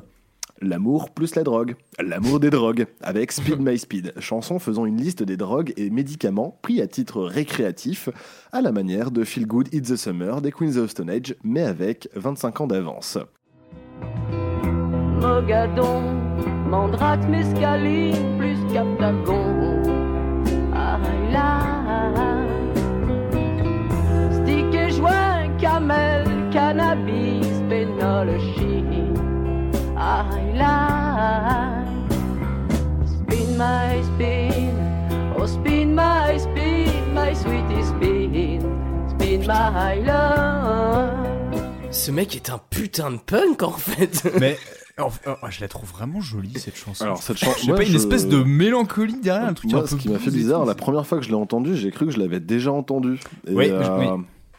Et en mais- fait, mais non. non, en fait. Et euh, elle est vraiment très forte. Et alors, je conseille vraiment ce morceau parce qu'à la fin, en plus, il y a un espèce d'impro euh, au synthétiseur où je, je n'ai pas encore identifié cet instrument, mais tu as une espèce de montée en fait sur tout le morceau qui est vraiment très prenante et c'est vraiment très très chouette. Voilà, petit conseil, écoutez Speed My Speed.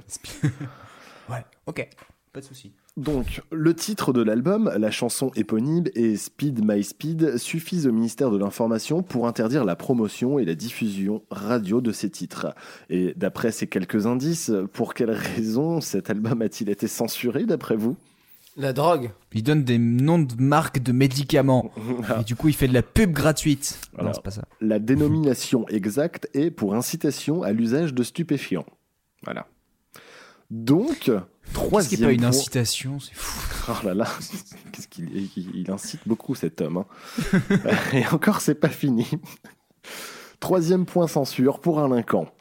Sans promotion et sans diffusion, les disquaires ne mettent pas l'album en avant et le retirent peu à peu de leur stock. Et là, c'est la goutte d'eau qui va faire déborder le vase pour Alain. Il se radicalise. Plus de bruit, plus de provoque, plus incisif. Alain Camp met sa carrière sur l'autre côté pour former l'un des premiers groupes de punk français en 1977. Gasoline, tantôt avec un Z, tantôt Non. avec un S. Le titre s'allie Electric Injection, Killerman et Radio Flick parle comme dans toute bonne chanson de punk du mal-être de la jeunesse. De niquer la société, quoi.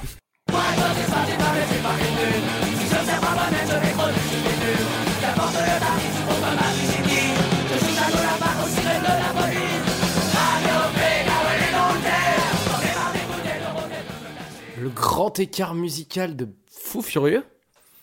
Ce qui est cool, c'est qu'avec les extraits punk, tu en passes 10 secondes et t'as fait quasiment un tiers du morceau. Ouais, c'est bien. hein.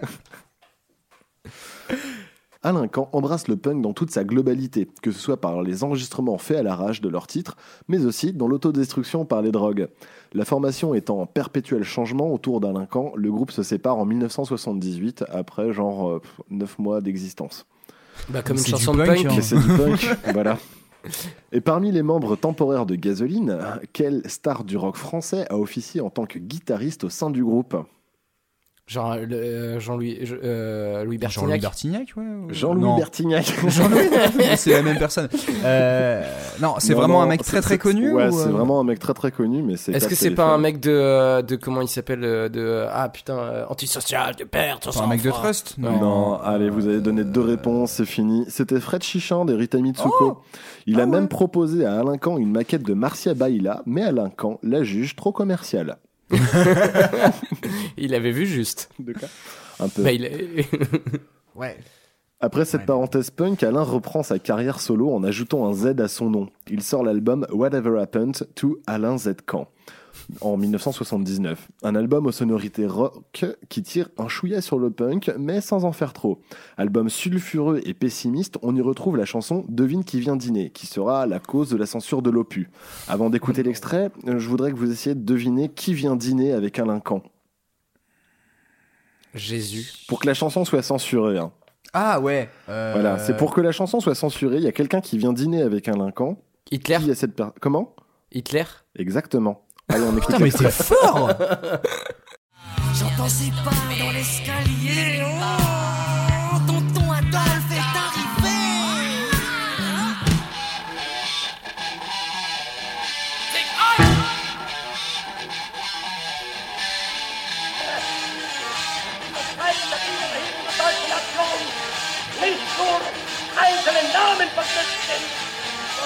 Mais c'est du génie Mais, Alors, mais, mais, euh, Gainsbourg avec son, avec son nazi rock, c'est de la fait. Exactement.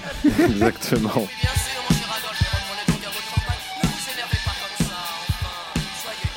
J'hésitais à faire la comparaison avec Gainsbourg parce qu'il y a pas mal de points communs, euh, quand- enfin de points communs, de, de petites choses que tu dis tiens Gainsbourg n'a pas été censuré, mais Alain Camp oui Mm. par contre, donc c'est Ouais. assez étrange.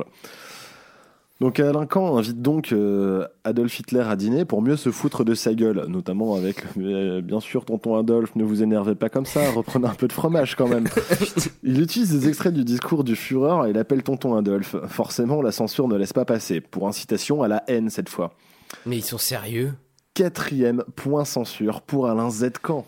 Mais j'espère Voilà. qu'il a Mais une oui, carte de fidélité quand même, parce que ce rythme-là. euh, Ils sont, ouais, ouais. Vous avez gagné un exil gratuit. Non mais vraiment arrêtez, l'industrie de la musique n'est pas fait pour vous, monsieur. Alain Camp traverse ensuite une longue période de dépression. Il sort son quatrième et dernier album en 1986, Parfum de nuit. Album expérimental réalisé, euh, réalisé de nouveau avec Laurent Thibault. Passons dans Berlin. Fascination. Vraiment un drôle de rêve en vérité.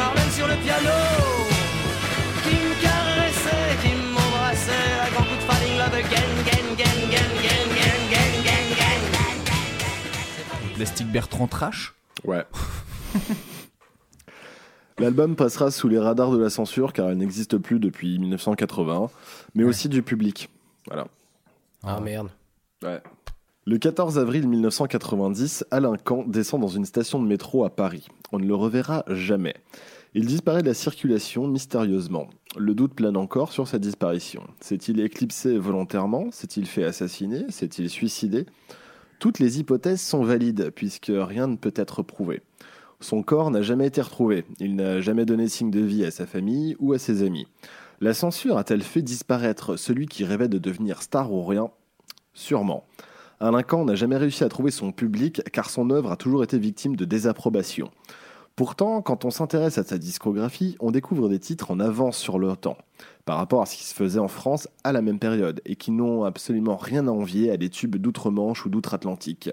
Le monopole d'État ayant pris fin en 1981, la France ayant évolué, ne serait-il pas temps de rendre à Alain Camp la place qu'il mérite dans le rock français?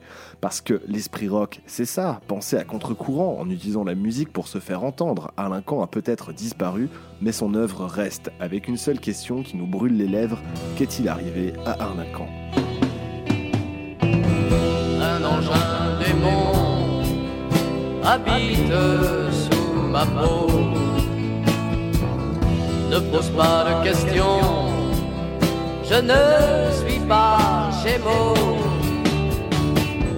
Je vis au gré du vent et de ma fantaisie. Le bien. Dirait du John Baez. Je te dis, il y a des trucs super intéressants musicalement. Ah, Magma quoi. Enfin, un bassiste de Magma. Eh ben merci. Merci, Je vais, je euh. vais, je vais aller, je vais aller écouter la disco genre euh, tout de suite en fait. Ça a Bah non, on a une émission à finir d'abord.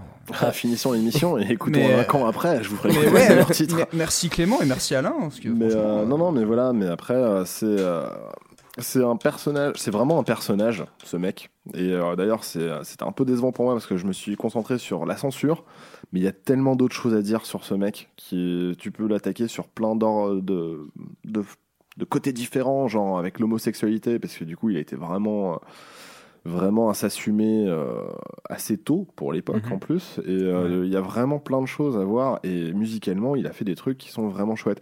Donc les morceaux que je vous ai mis, c'est surtout les morceaux qui ont été censurés, mais il y a plein de morceaux à côté sur cet album qui sont vraiment fantastiques. Voilà. Il, a commencé quand sa carrière? Alors, il a commencé en 60. Alors, en fait, c'est un peu compliqué parce qu'il avait déjà commencé à faire un, un CD. qu'il il avait gagné un, un télécrochet quand il était euh, ado.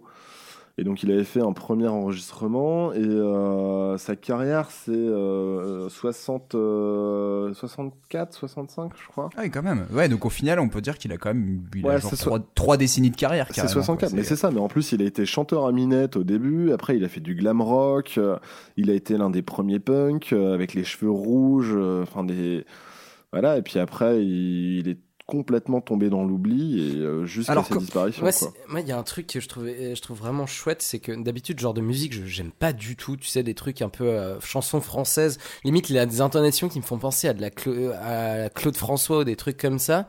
Mais genre, il y a un truc de sincérité dans ce qu'il a l'air de faire qui est Ah non, mais- assez impressionnant et euh, très chouette. Merci, merci pour cette recommandation. Ah non, non, mais tu verras, euh, je vais te faire des petites recos à la fin quand on parle. Mais euh, ouais, non, euh, non, je trouve, je trouve ça, oh, ce que je trouve assez impressionnant en plus, c'est que finalement, tu dis malgré euh, toutes les emmerdes qu'il a pu avoir avec la censure, le mec s'est pas démotivé parce qu'il y a des artistes, il y a des fois, une fois qu'ils comprennent que, que de toute façon on leur laissera jamais le choix de faire ce qu'ils veulent, bah tant pis, ils arrêtent quoi. Et Alors- euh, je, je trouve ça assez impressionnant, surtout que le mec finalement il est pas resté sur sa recette, le mec il a changé de recette au moins 3-4 fois et Non, non, euh, il a fait des styles complètement différents, toujours en gardant sa propre patte. Enfin, c'est vraiment euh, un très bel exemple de chanteur français, moi je trouve. Enfin, dans, dans le rock en plus, Mm.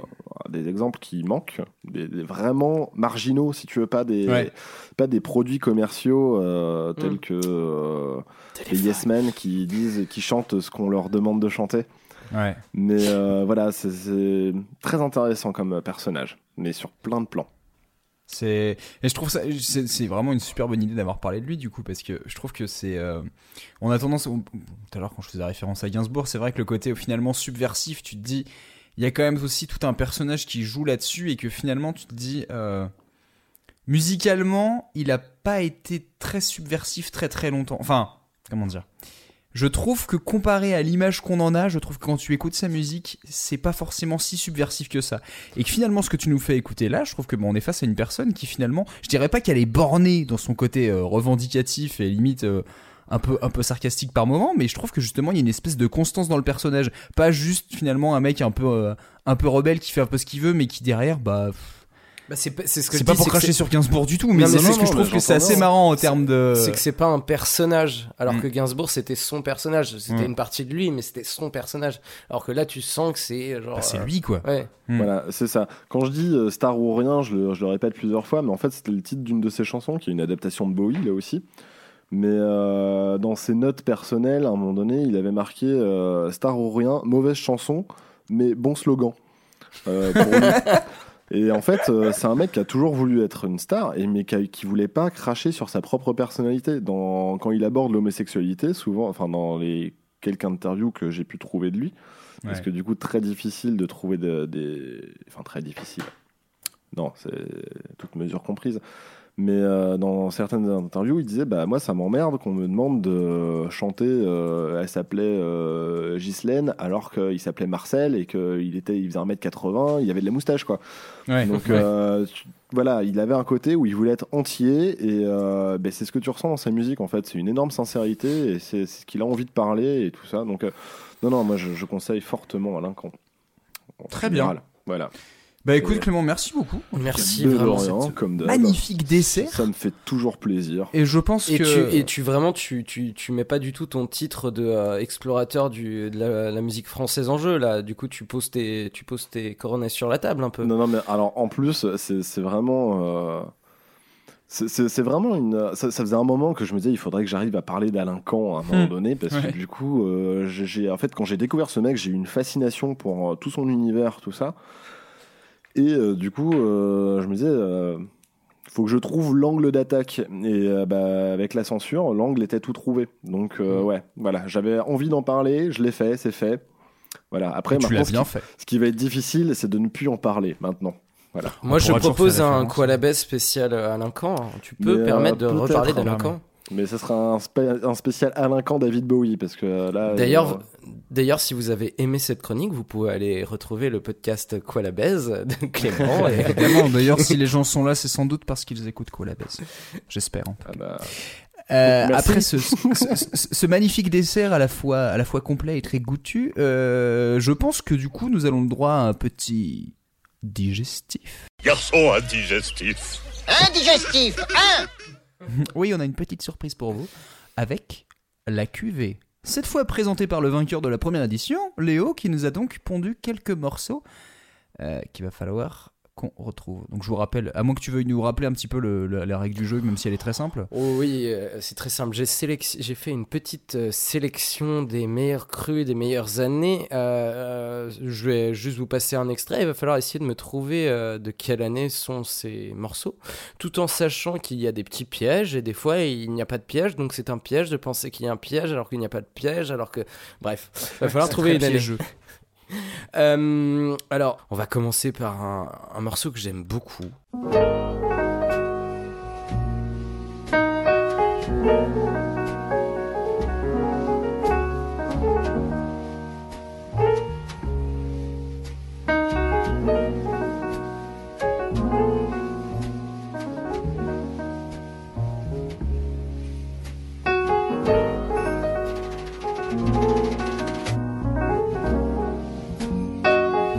Alors, du coup, une idée.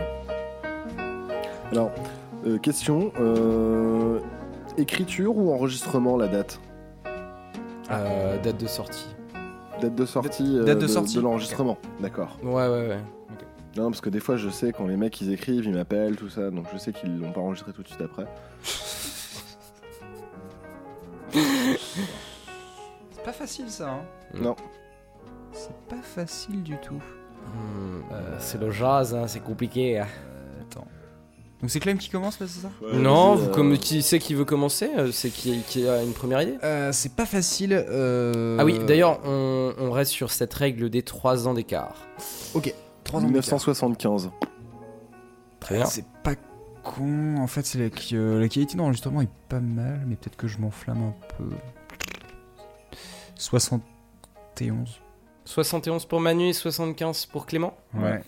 Eh bien, Manu remporte la victoire avec euh, Alice Coltrane en 1970. Putain, j'en ai Il y a un lien avec John Coltrane ou? C'est la femme de John Coltrane, John Coltrane qui a fait, euh, qui, d'ailleurs fait des, qui est pianiste et, euh, et harpiste et qui Ouais. fait des, des- euh, clairement, cet album est magnifique. Je me rappelle plus du nom de l'album, mais euh, la chanson s'appelle a un nom, c'est pareil, imprononçable parce qu'elle est partie dans des dans des ashrams. Elle a carrément créé un ashram, un, comment dire, un temple bouddhisme du côté de Los Angeles pour faire sa musique. C'est assez, euh, assez, c'est vraiment très très sympa et ce morceau est repris dans, dans certains morceaux de house qui sont hyper cool, qui est un de mes morceaux de house préférés pour me réveiller le dimanche matin.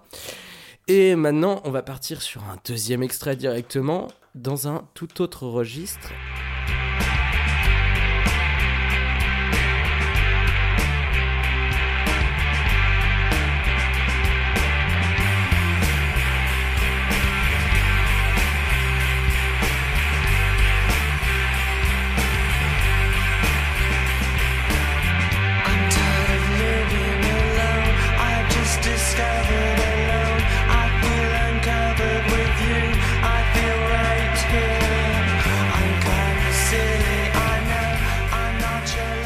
Alors, c'est à Manu de commencer puisque. Alors ça c'est typiquement chaud parce que Ouais, euh, c'est pour ça que je l'ai pris. je trouve que alors c'est un tout con hein, mais je trouve que quand tu écoutes le son de basse et la rythmique tu dis c'est un truc assez récent et en même temps t'as un son de gratte hyper saturé qui fait un peu années 70 euh, le chant c'est pareil et du coup j'ai l'impression de voir un truc un peu euh, un peu rétro euh, mais en fait assez récent je, je vais dire un truc au pif je vais dire allez 2007 Ok. Clément? 1999. 1999 Ouais. Ok, très bien. Je suis vraiment désolé, Clément.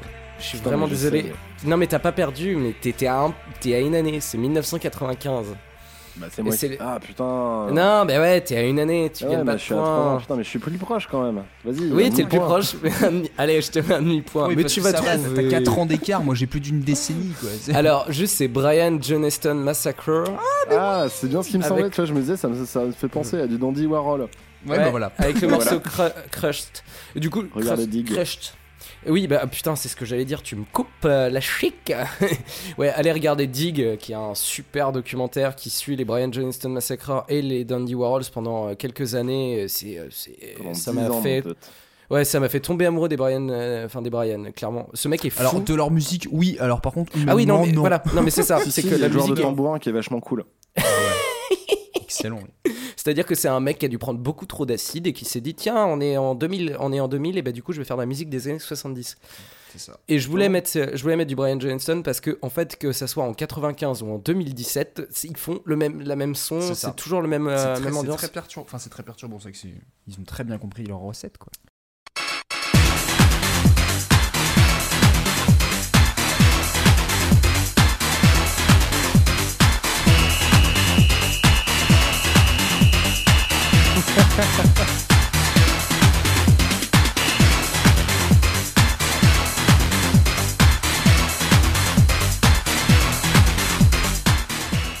Vous les avez bien entendus les sifflets des rêves parties euh Ouais. Ouais, ouais. Alors du coup je pense que euh, je peux vous donner un indice c'est c'est c'est c'est Non. après les années 70. Euh, je sais pas, Clem, tu veux commencer ou- Ouais, ouais, vas-y, 2004. Alors moi je dirais 94.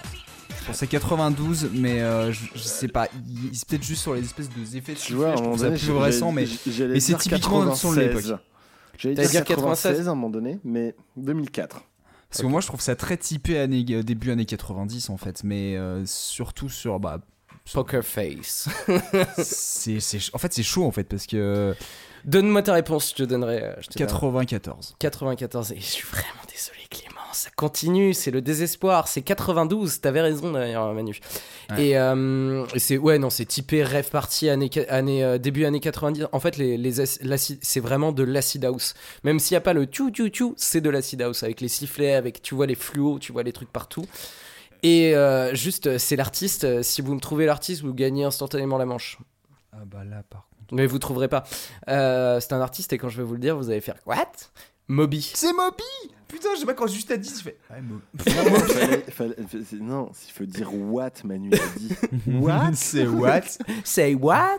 C'est Moby. Du coup, c'est Moby. Et euh, Premier album de Moby du coup, non premier tout premier album de Moby. Donc Moby, avant d'être connu, euh, enfin, bon, il était déjà Moi, connu était à cette connu. époque-là d'ailleurs. euh, il- Qui a commencé à faire avec, euh, notamment, je, je me rappelle être tombé dessus sur des, des remixes de, des, des pistes de Twin Peaks. D'ailleurs, on parlait de. Twin Peaks tout à l'heure. Bah, C'est avec un de ces morceaux qu'il a En été reprenant connu, du. Angelo Badalamenti, remixé et tout, c'est c'est vraiment très. C'est un peu. gê- Enfin, comment dire, gênant. C'est malaisant en fait. Je sais pas. Bon.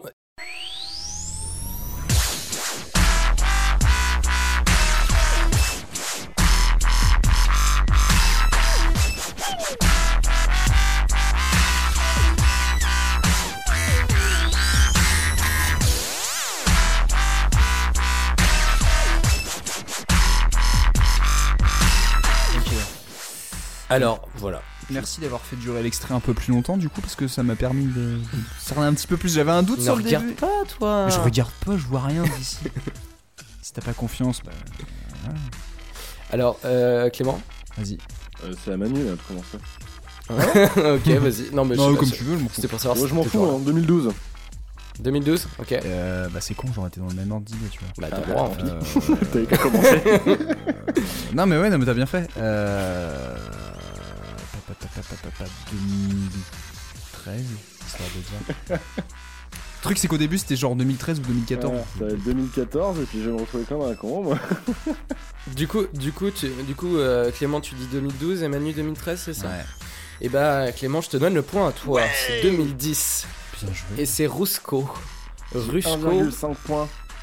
Euh, juste pour information, ce morceau, c'est le morceau qui a lancé euh, le mouvement de- du brostep, qui est ce qu'on appelle le dubstep, enfin ce que les gens appellent le dubstep, mais du coup le truc de euh, Skrillex et compagnie, c'est Ouais. lui qui a créé ça. Et à la base, c'est une blague, c'est du foutage de gueule. Voilà. Pas Du coup, faire ça des me blagues fait- comme ça. Ça me fait un peu rire, on va dire. Les gens ne comprennent pas forcément le second degré. Voilà.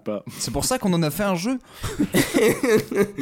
Euh, du coup, maintenant, on va partir sur l'extrait numéro 6. Samples 2002, Unknown Death 2001. The ocean's where to find you, the ocean's where to find you. You can find me if you look in your mind too. The ocean's where to find you, the ocean's where to find you. You can find me if you look in your mind too. I'ma, I'ma get it. Alors, Alors, euh, alors déjà sur l'ambiance sonore, je suis en train de me dire que c'est un truc assez récent et j'avoue que la prod derrière, euh, la rythmique bien, bien trap actuelle me fait dire que c'est quand même pas si vieux que ça. Ou alors on est sur, vraiment sur un gros précurseur, mais. Je suis d'accord avec Euh, pourtant, il donne des dates. euh, ouais, mais ces dates, je sais pas, il dit 2003, après il dit 2001, donc je pense que le mec te raconte un peu sa C'est life. peut-être le euh, modèle de la Peugeot qu'il veut acheter. euh, ah, oh, bah voilà, ouais, très bien. Euh, pff, je vais dire. euh, putain, euh, tac, euh, 2016. 2018. Vraiment, Clément, je suis navré. Non, mais c'est pas grave, hein, c'est le jeu. Hein. ça peut pas être 2021, rassure-toi. Euh, mais euh, du coup, non, c'est 2013. Et euh, c'est un juste, hein. gros précurseur, cette, cette personne. C'est euh, Younglin, qui est un Suédois. Euh, je crois, euh, j'ai un- j'ai un doute, mais il me semble qu'il est suédois. À vérifier. Euh, cet album est euh, vraiment hyper, euh, hyper en avance parce que dès 2013, il utilise déjà des sons un peu planants avec beaucoup d'autotune. Il a influencé beaucoup, beaucoup de la scène, de la scène lean, enfin ce qu'on appelle un peu de la scène lean derrière, qui, qui fait un peu des sons comme ça. Je, voulais le passer parce que j'avais découvert un de ces sons comme ça par hasard et je suis retombé sur cet album-là et il faut que je l'écoute en entier. Il est vraiment très très bon. Suédois en effet. Voilà, je pense qu'on peut mettre fin à cette cuvée et Et voilà, et encore une fois, nous ne savions pas grand chose. Et j'ai j'ai beaucoup tapé dans l'électronique. On n'est pas beaucoup allé avant les années 90 quand même. Là, je suis navré. Euh, la prochaine, ça sera la tienne, Clément. Tu pourras me mettre des bâtons dans les roues avec la musique française. Des années 50, voire C'est- plus. C'est moi qui fais la prochaine? Bah oui, même si t'as pas gagné. euh, Ah, cool. je pense que t'as gagné quand même, non? Vous êtes Non, non, j'ai toujours 2,5 points. On n'est pas à moite-moite là un truc comme Alors, ça euh, Parce que j'ai pas non plus cartonné. Hein. euh, Non, Non, mais moi, ça me va c'est moi qui fais la première. Après, on peut tourner. hein. Non, non, mais euh, c'est à peu près, c'est à peu près équivalent. On n'a on n'a pas, de- on n'a pas de grande victoire. Enfin, il n'y a pas de- d'écrasante victoire. Ah, c'est pas comme si on avait trouvé l'artiste en plus quoi. Oui, c'est ça. Ouais. Je suis bon en année, mais c'est tout. Mais très bien, Euh, bah, je vous préparerai ça pour la prochaine fois. Très bien. Eh ben écoute, euh, en tout cas c'était en tout cas une très très belle cuvée. Merci Léo de nous avoir préparé ça. Mais avec grand Euh, plaisir. Merci. Je pense que maintenant, avant de se quitter, Un petit jingle. nous avons bien mérité un petit. Jingle. Et ici le petit toast qui va avec. Ils sont bien, vos jingles, merci. Ouais, encore une fois, les 12 travaux Euh, d'Astérix. je J'aime les réécouter euh, avant de me coucher. petite sélection. Euh, donc du coup, le, le- on va dire le petit os, donc vos petites recommandations euh, en lien ou non avec euh, les sujets que vous avez traités. Si vous avez quelque chose à conseiller à nos auditeurs. Je veux bien, com- maintenant. je veux bien commencer. Bah, J'avais justement commencé mes recherches sur, sur l'Iran par la Palestine et j'étais justement tombé sur une, une boiler room, la première boiler room. Boiler room, c'est des, des vidéos de, de, de soirées de DJ Ouais. qui se passent en Palestine. J'avais trouvé ça assez dingue de voir les gens aussi. Enfin, vraiment, il y, a un amusement il y a une envie de faire la fête dans les regards. Et euh, cette boiler room, c'est la première boiler room filmée en Palestine et qui s'accompagne en fait d'un reportage, d'un reportage d'une trentaine de minutes qui est super bien foutu sur euh, Crew. Je, pardon pour la prononciation, c'est peut-être pas exactement ça, mais allez voir euh, Boiler Room Palestine. Il y a un docu d'une demi-heure qui est qui est vraiment très très bon et euh, qui parle vraiment de la volonté de faire la musique malgré les frontières et euh, entre Israël et Palestine et de traverser les frontières et de, voilà de juste de de, de faire la fête et faire de la musique. Très bien, merci. Clément, t'avais un truc à conseiller? Euh, ouais, alors moi j'ai toujours euh, 12 000 recos encore. Euh, donc du coup, la discographie d'Alain Camp. Euh, ça- non, non, mais vraiment, en plus, compris euh, je, je conseille euh, fortement d'aller écouter ça. Parce qu'en fait, on peut être vraiment surpris euh, par tout ce qu'on peut y trouver.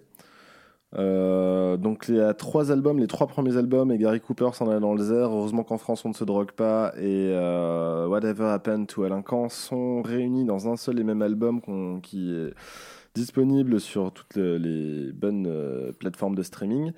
Et son dernier album, euh, Parfum de nuit, est disponible sur YouTube seulement, parce que du coup, il a jamais été réédité. Euh, ouais, grave. Euh, dans la vague Alain Camp, je vous conseille aussi les dossiers de Carl Zero sur Alain Camp, justement. Il y a un reportage d'une euh, petite heure sur euh, YouTube. Donc il faut taper Carl Zero Alain Camp, vous tombez dessus. C'est super intéressant, mais c'est plus basé sur sa disparition. Ouais. Enfin, sa, sa carrière et sa disparition. Je m'en suis un peu aidé pour faire ma chronique, mais c'était pas ce qui m'intéressait forcément. Et dans un tout autre genre, euh, je vous conseille un bouquin qui s'appelle Backup euh, de Paul Collis, qui parle en fait de meurtre de musiciens dans 1967 et d'un SDF, un SDF renversé en 2010 qui a un lock-in syndrome, donc il est incapable de bouger et de communiquer. Et euh, du coup, les deux affaires sont plus ou moins liées avec euh, justement des histoires de chanteurs qui disparaissent, de trucs comme ça. Donc du coup, un peu en lien avec l'ami Camp. Et on voyage dans le rock des années 60, c'est hyper intéressant, c'est hyper euh, plaisant, ça se lit bien, c'est chouette. Voilà, je voilà. Très bien. Cool, ouais. Vous avez vrai. de la- vous, vous pouvez regarder un reportage, écouter de la musique et lire un livre. Voilà. C'est bien aussi. ouais. Autrement, euh, je voulais revenir un petit coup sur, euh, sur euh, Weird Al Yankovic, dont on a parlé euh, dans Second Degré ou pas. Euh, le mec a une carrière complètement incroyable depuis euh, 35 ans maintenant. Et euh, si vous aimez, que ce soit la chanson parodique ou même euh, par rapport à des idées de reprise, il y a des trucs qui sont absolument excellents. C'est euh, un des rares artistes. En plus, le mec est accordéoniste et il a réussi à faire carrière aux États-Unis comme ça. Je trouve ça très très fort. Mais euh, il y, a, y a vraiment des perles qui sont cachées un peu partout dans sa, dans sa discographie. Donc ouais, si vous avez le, le courage de fouiller un peu, il y a vraiment des très bonnes choses. Donc voilà, Weird Al Yankovic. Donc Weird, W-E-I-R-D, plus loin Al, plus loin Yankovic, J-A-N-K-O-V-I-C, si je dis pas de bêtises. Voilà. Bah, il est minuit 50, les auditeurs doivent savoir. Nous avons passé deux heures et demie à essayer de configurer cette. euh, Je dois dire que nous machine. sommes euh, du coup en, en place depuis environ 4h30, 5h. euh, p- pas, pas 16h30, mais en fait quand même 19h pour mettre ça en place. Et du coup, euh, Léo va être obligé on de dormir ici. Parce On est assis sur nos culs depuis longtemps quand même. On vous dit en tout cas merci de nous avoir suivis pour cette euh, deuxième euh, soirée de la Tartime, cette deuxième épisode de la Tartime. Bah, on tient d'abord à remercier le label Podcut qui nous accueille depuis le début de l'année 2019 et nous a permis de découvrir plein de podcasteurs passionnés. Euh, côté musique, on ne peut que vous conseiller Hors Piste et Micro dehors qui vont, euh, on va dire, chacun à leur manière à la rencontre d'artistes méconnus et les mettre en valeur. C'est super intéressant. Euh, nous, en tout cas, vous pouvez nous retrouver sur la plateforme Ocha, A-U-S-H-A, mais aussi sur iTunes, Spotify, PodCloud, Player FM, Podcast Addict et euh, toutes les applis que vous pourriez avoir créées depuis la semaine dernière. Euh, pour info, on a fermé le compte SoundCloud qui existait juste là parce qu'on voulait pas, euh, on pouvait plus diffuser de contenu depuis plusieurs mois et les auditeurs ils tombaient sur des flux qui n'avaient pas de mise à jour, donc bon, on a préféré supprimer le truc. Euh, donc c'est quand même là qu'on avait commencé à diffuser nos tartines de- il y a bientôt deux ans. On aurait eu 2303 écoutes au total, ce que je trouve plutôt pas mal pour un truc qui était inconstant et mal communiqué. Donc voilà. Maintenant, c'est ce qu'on arrive presque à faire en, en quelques semaines. Donc oui, non. Mais... En tout cas, voilà. C'est tout ça pour vous dire n'allez plus sur SoundCloud, ça ne sert à rien. Euh, mais vous pouvez nous retrouver un peu partout. Euh, nous, en tout cas, euh, on vous souhaite une très bonne soirée, ou un très bon après-midi, un bon goûter, une bonne digestion, bref. Euh, et on se retrouve le mois prochain. Salut les gars, et au revoir à tous. Salut à tous, merci. Salut.